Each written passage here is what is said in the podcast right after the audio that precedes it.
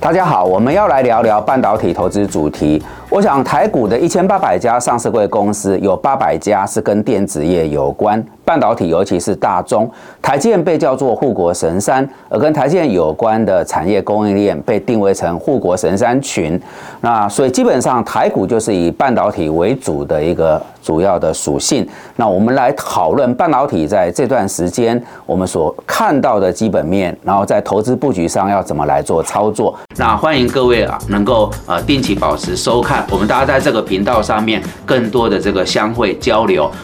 大家好，我是李忠达，欢迎收看忠实表达频道。我们今天要来聊聊全球半导体产业投资主题两点。我想我们平常所使用的这些手机啊、平板电脑，到现在很热门的生成式 AI 聊天机器人，很现实一点，如果没有 IC 晶片，没有半导体，我想根本不会有这些产品。好，这第一点。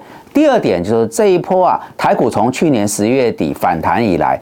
弹幅高达三千三百多点，其实各位可以留意到，反弹里面的主轴在台股几乎都是半导体类股。那大家压力就来，首先空手人觉得还要不要去追？好，这是一种；另外一种就已经有部位的，诶，到底要怎么看后市？所以在这不管是生活面还是投资面，我们想今天就用一个主题啊，来跟各位好好聊聊这个部分。那投资呃台股的朋友们对半导体啊。产业应该不陌生，因为在全球半导体的市场当中，台湾的半导体制造业是最为著名。比如说，台积电就是全球最大的半导体晶圆代工厂之一，有“护国神山”的美称。它是台湾最重要的企业，也是股市热门的买卖标的。而撑起整个台积电的，是我们整体台湾的半导体产业，它可以说是护国神山群。那么，目前美国政府啊。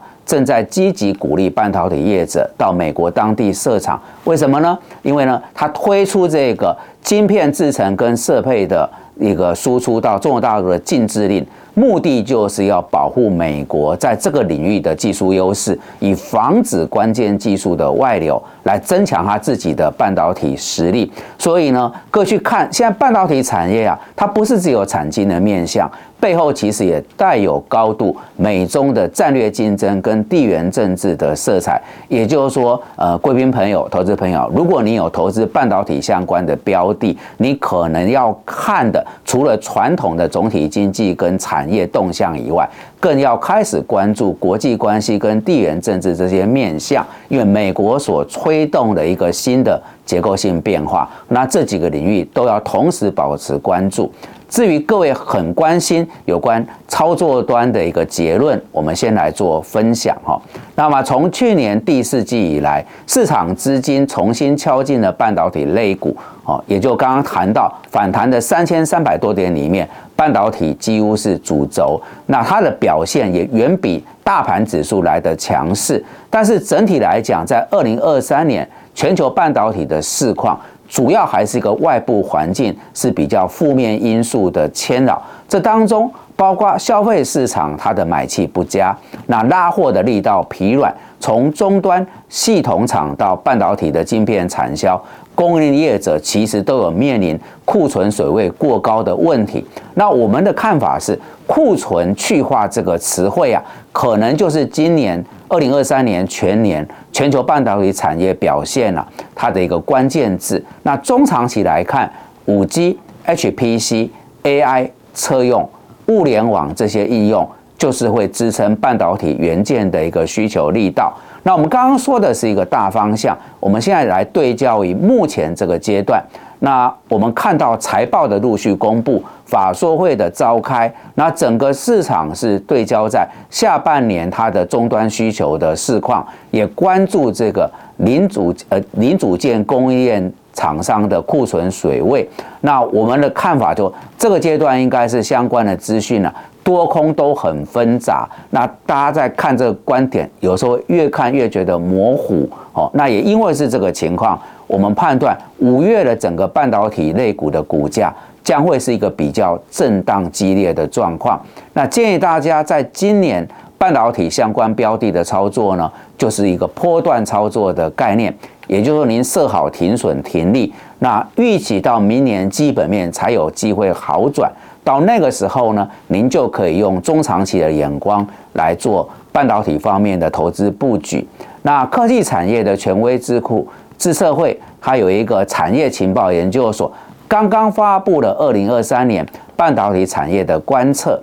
那它把二零二三年定位为半导体的库存调整年，那预估全球跟台湾。半导体业都会是一个衰退的情况，全球市场是衰退三点一趴，台湾的 IC 产业是衰退十点五趴。那预期下半年会比上半年来的回温，但景气循环的春天可能就要等到明年二零二四年了。那基本上今年全球或台湾的半导体都会是一个衰退的局面，只是不确定它衰退是个位数还是两位数。那下半年有机会更好，但到时候到底是一个 U 型还是 L 型的复苏，目前厂商其实能见度也不高，能够看的也不是很明朗。那我们所熟悉以台积电为首的晶圆代工产业，第三季的营收可以缴出季增的表现，但幅度应该会比原来市场预期来的低。好，那跟上游比较，科技下游相关供应链的。库存去化，它的进度是比较顺利，甚至有急单出现，尤其是在驱动 IC 跟个人电脑 IC 的部分。那预期个人电脑和伺服器的半导体产业景气在上半年是落底，那下半年目前来看，市况并没有那么明朗。另外一个角度则是智慧型手机，它已经落底，但需求的复苏力道还是温吞，而车用半导体。的整个落底时间会落后于其他半导体产业领域的一个应用，那整体的半导体的终端需求的能见度它是有限。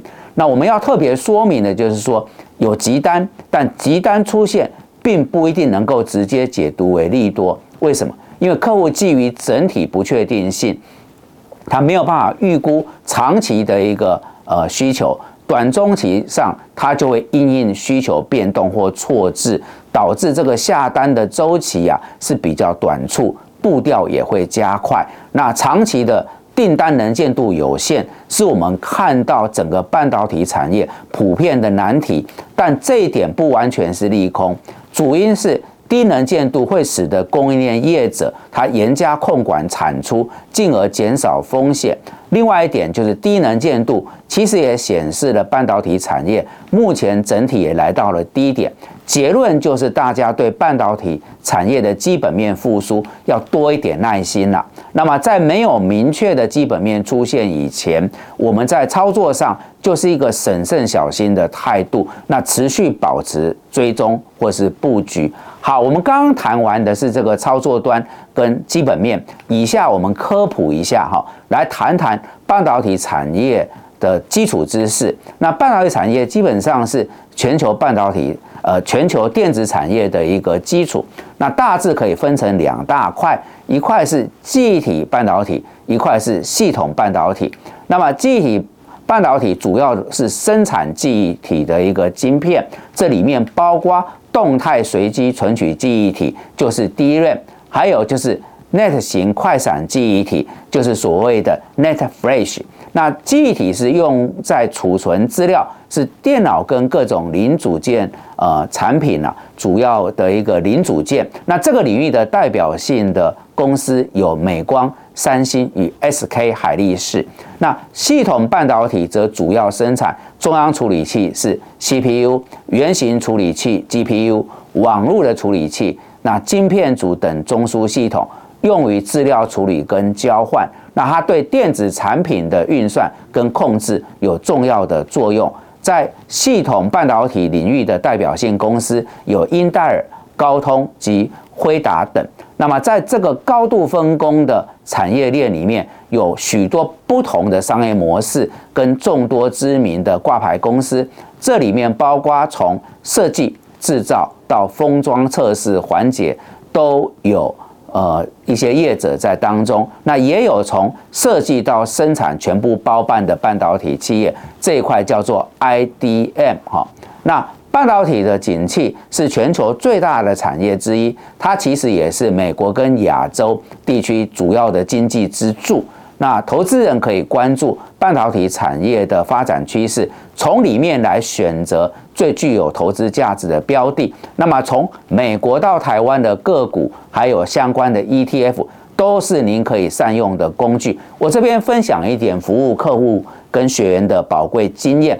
呃，我想半导体因为在台湾已经有二三十年的挂牌时间，相关的指标公司大家都很熟络。找您觉得您喜欢信任的公司来做追踪，这是最简单的。那现在我们看到业者也推了不少跟台湾半导体有关的 ETF 哈，有越来越多这一类的商品，各位可以做一点功课，也是去找合适您的呃工具。那副委托的平台几次在我们节目里面我也都有诉求，也就是说大家可以善用统一证券这个国际证券副委托的。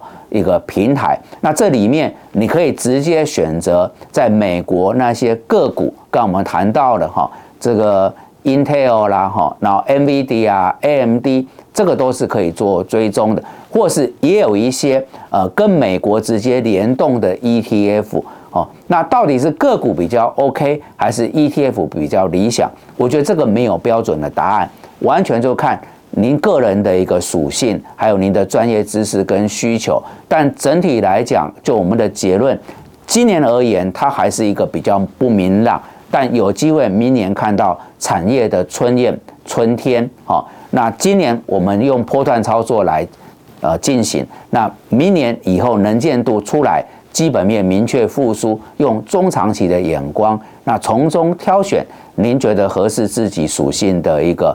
工具，我想不管是美国或是台湾，不管是个股或是 ETF，都是 OK 的。好的，那以上就是我们今天节目的内容。如果大家觉得这些资讯有助于判断跟操作，敬请帮忙按赞、订阅、分享跟开启小铃铛。